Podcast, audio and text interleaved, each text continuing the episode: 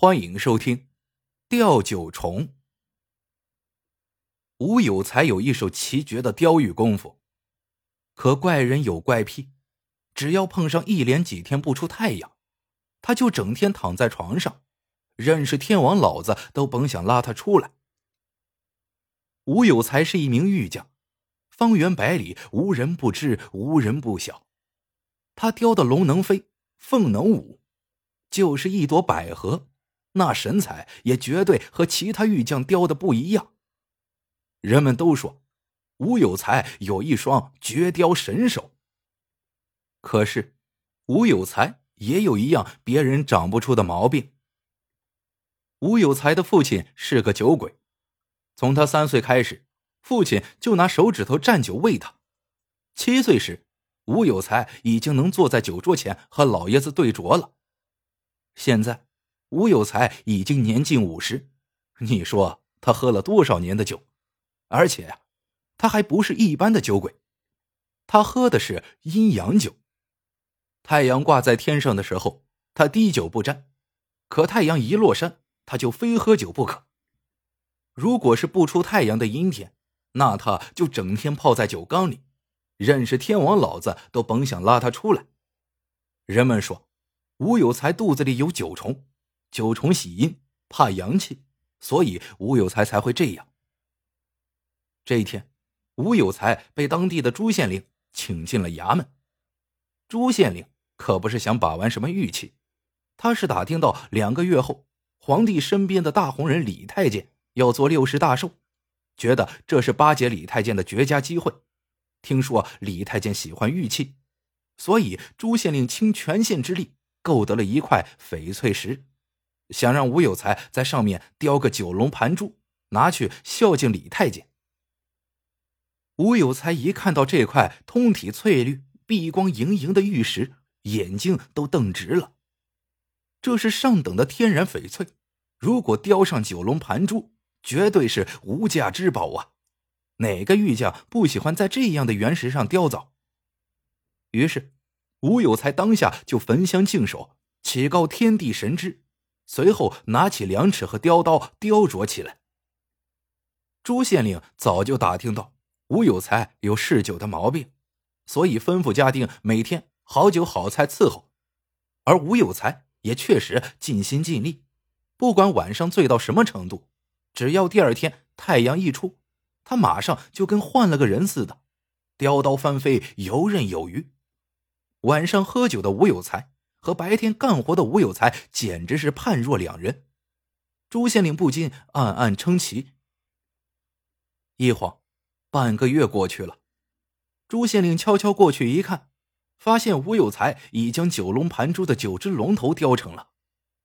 虽然一样是龙，可他们的形态竟各不相同，有面善的南龙王，有仁和的东龙王，有急躁的西龙王，有敦厚的北龙王。走到近前，耳际似乎能听到声声龙吟。朱县令大喜过望，恨不得立马把这玩意儿给孝敬了去才好。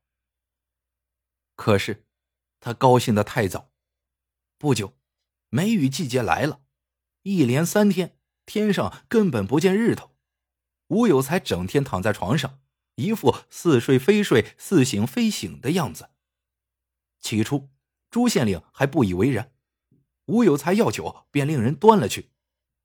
可是，一连几天这个样子，朱县令坐不住了。若是这雨一直不停，莫非吴有才就一直这么耗下去？那岂不误了自己的大事？朱县令急得像热锅上的蚂蚁。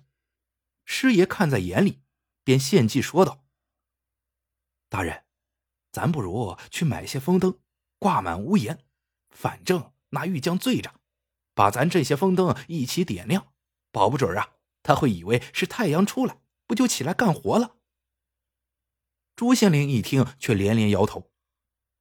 他又不是傻子，醉的时候人事不知，醒的时候却才思敏捷。你想用风灯糊弄他？嘿，休想！师爷眼珠一转，说道：“那咱不如换个玉匠。”朱县令瞪了他一眼。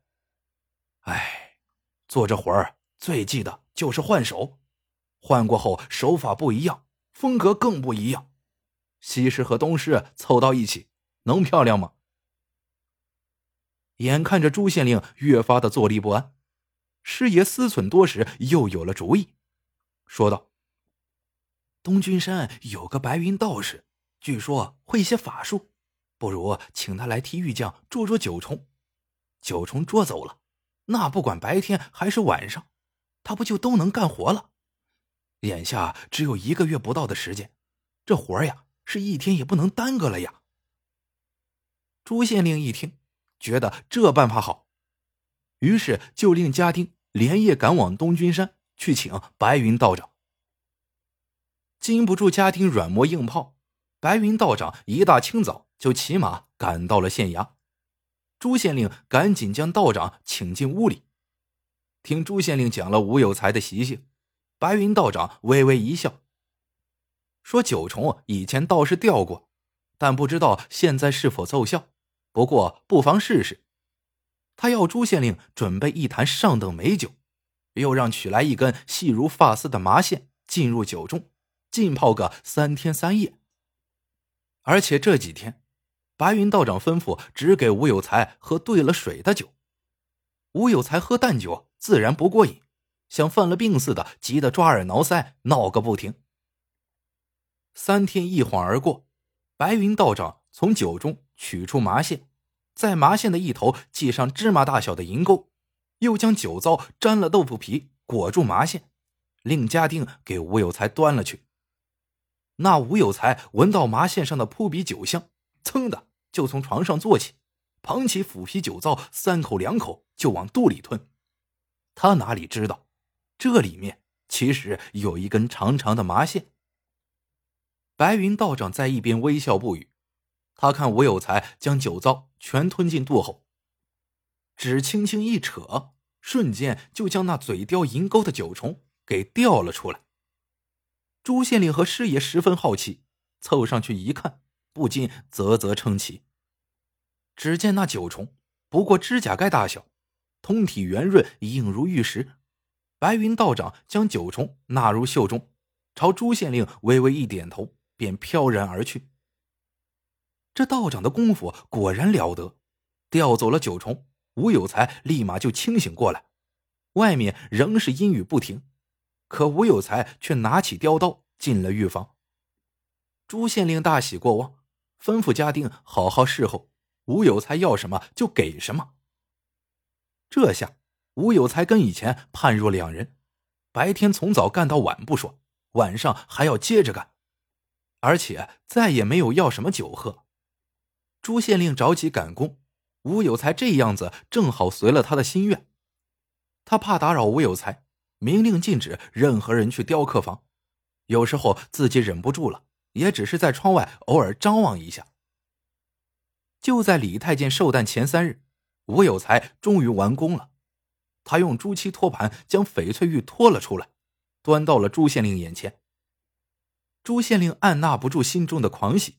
轻轻的将附在上面的红绸揭开，伸过脖子细细观赏。龙头还是以前的龙头，可是龙身，龙身呢？朱县令两眼一黑，差点跌倒在地。原来，这朱漆托盘上的九龙盘珠，前半部分是龙，可是后半部分却分明是条硕大的虫。这不成了九重盘珠了？那龙头虫身泾渭分明。朱县令好半天才缓过神来，他细细一算，明白这后半部分的活呀，恰是吴有才被白云道长调去了九重之后干的。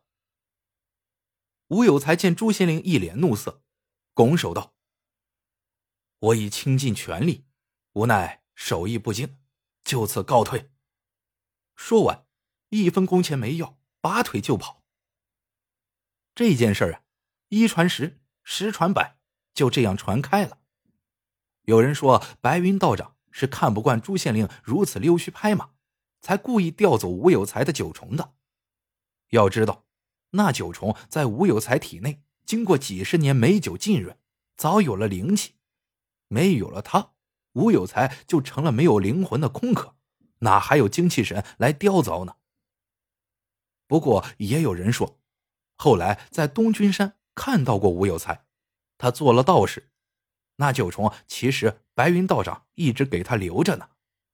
后来东君山道观里的那些精美雕刻，八成都是吴有才的手笔。这个故事呢，到这里就结束了。感谢各位小伙伴们的收听，晚安，做个好梦。